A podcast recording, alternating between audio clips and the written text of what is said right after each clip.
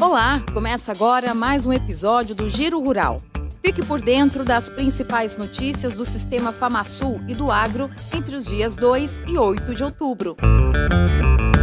Exportações de celulose mantêm alta participação na comercialização de produtos florestais de Mato Grosso do Sul entre janeiro e agosto de 2022, com um índice de 98,57%. Este e outros destaques você confere no Boletim Técnico de Florestas Plantadas do Sistema FamaSul nesta semana. No levantamento de cotações, a arroba do boi gordo seguiu estável durante a semana e fechou a quinta a 270 reais nas regiões Sudeste e Sul. A vaca gorda também se manteve estável no Sul, média de 255 reais nesse dia 6. Nas cotações de grãos, o milho teve valor médio em R$ 71,50 na quinta, valor 1,12% menor se comparado à sexta da semana anterior.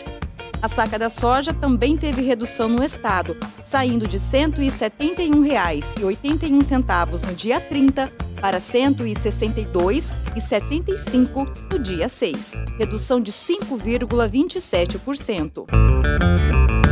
No início da semana, o presidente do Sistema FamaSul, Marcelo Bertoni, recebeu a visita do deputado federal do PL eleito por Mato Grosso do Sul, Marcos Polon.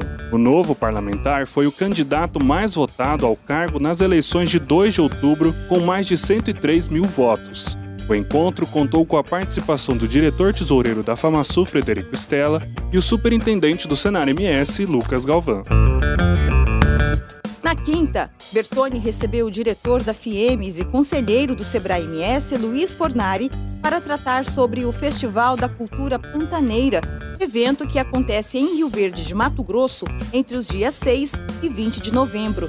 O superintendente do Senar MS, Lucas Galvão, e a consultora do Sebrae MS, Márcia Rocha, participaram da conversa. A ação conta com o apoio da FamaSul e do Senar MS.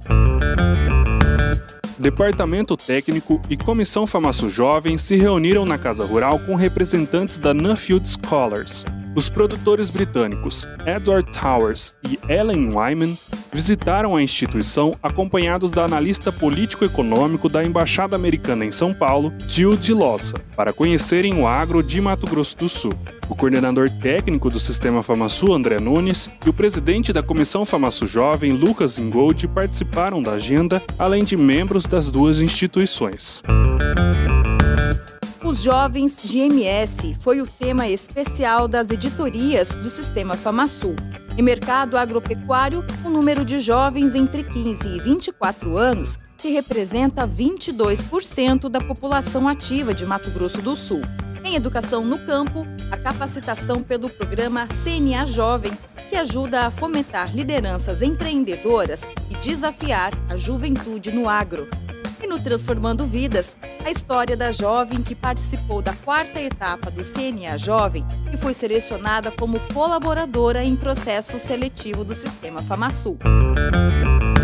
Quer acompanhar as notícias do agro em Mato Grosso do Sul? Acesse portal.sistemafamasul.com.br, senarms.org.br e as nossas redes sociais.